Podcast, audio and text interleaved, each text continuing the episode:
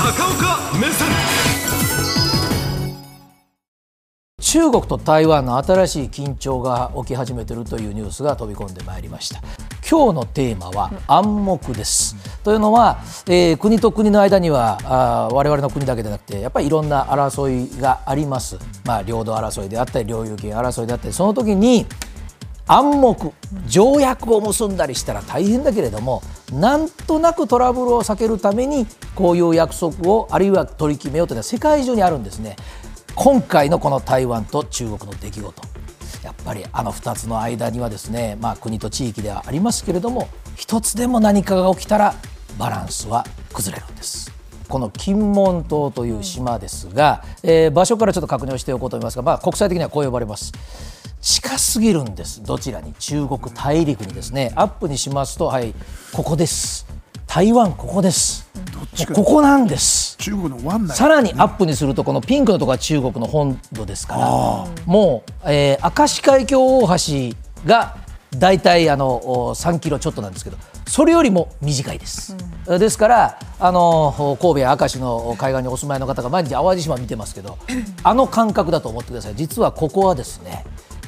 もともと当然台湾ですから台湾の方がたくさん住んでて漁も盛んで、えー、という場所なんですけれども当然近い場所ですから、台湾軍もいて、えー、常に緊張の火種となってきたところなんですがスタジオでは中谷さんが、はい、現地に行ったことがありますので、ちょっとどんな場所か教えてください。はい、あの一昨年この金門島を取材したんですけれども、あのすぐ向かいにですねビル群が見えてそれが中国の福建省なんですよね。であの砂浜にはこうやって中国共産党と内戦時に設けられたバリケードもまだ残っていて攻撃に備えているとで頻繁に中国からドローンが飛んできて台湾軍の兵士がそれをに向けて石を投げたり、まあ、そういう、まあ、警戒というか緊張がずっと続いている場所ですよね。しかしね、はい、今あの中谷さんからの話があったけれどもおじゃあ国際的にですよ、うん、おお互いのその軍艦のような船が出てきて睨み合ってるとかですね今回のように相手側の船に立ち入り検査をするなんていうようなニュースはずっとなかったんです、うん、それが私が申し上げる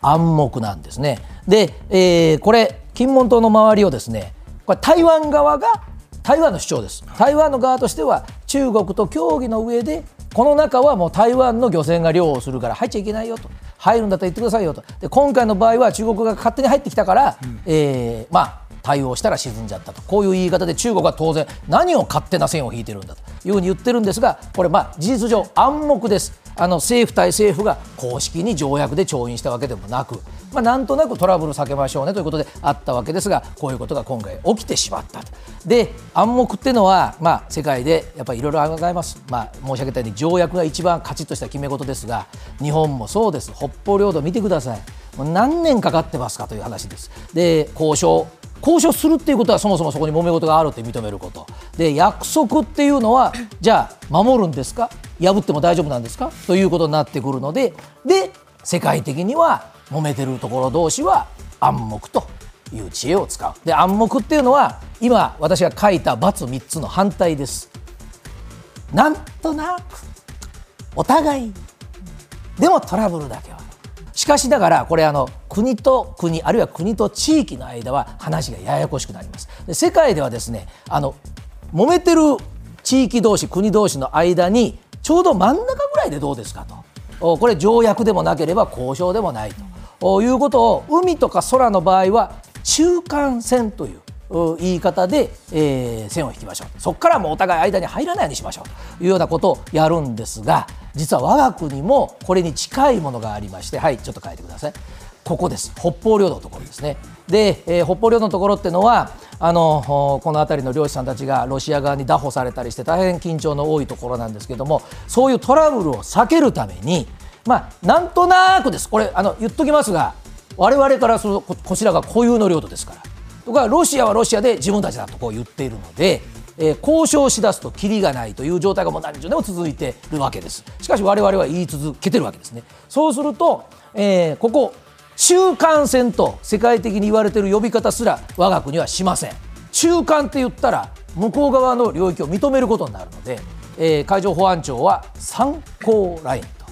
いうふうに呼んでおります。従いまして、えー、当然海の上に白い線が引いてあるわけでも何でもないということなんですがあ漁師さんたちもそれからあ日本の海上警備ともここは、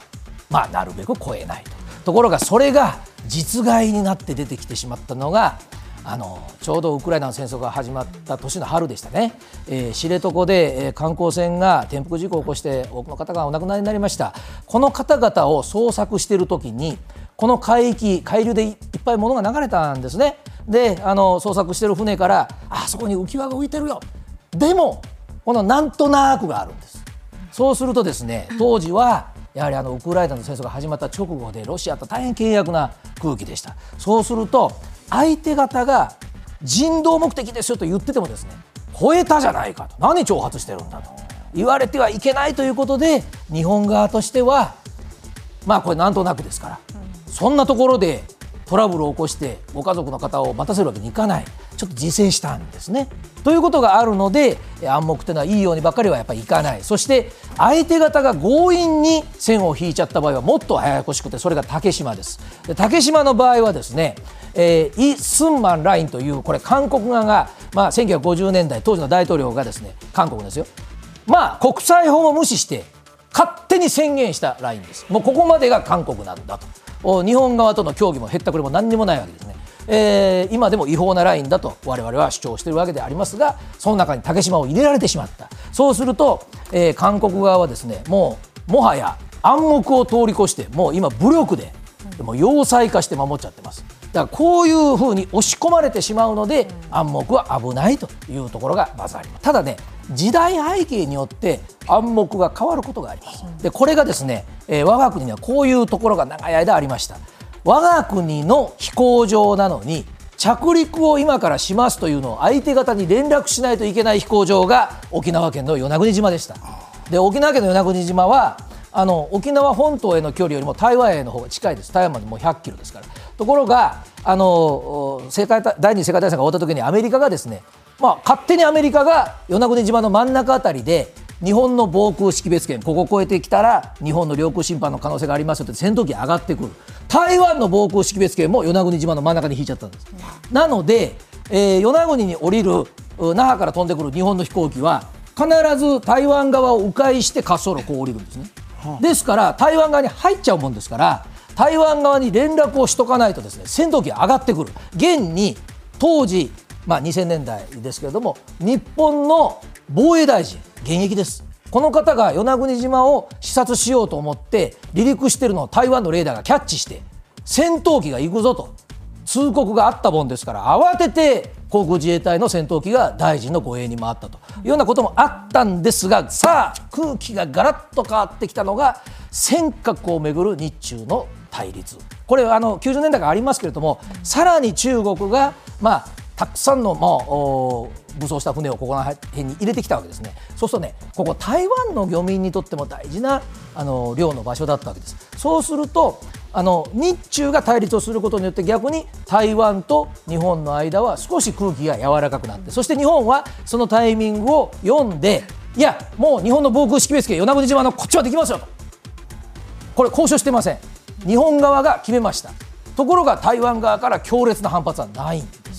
えですから暗黙はまあ時代の背景で変わるということもあります、ところがですねその知恵を待たないのが中国で昨今はですねやっぱり中国が強大な国を目指すと公言してましてどんどんですね中国いろんなところとやっぱり暗黙があるんですよ、うん、それを力で、えー、押し切るチャンス、まあ、今回のこの台湾とのその海の揉め事もそうですがもう途端にですねえー、台湾側の船に乗り込むぞなんていう力を示し出している。で何を見てるのかこれは中国だけでなくて世界中です。やっぱりずっと暗黙を続けてると相手の政権が強いのか続くのか大丈夫なのか支持されてるのか見られてるんですね。出したくないけども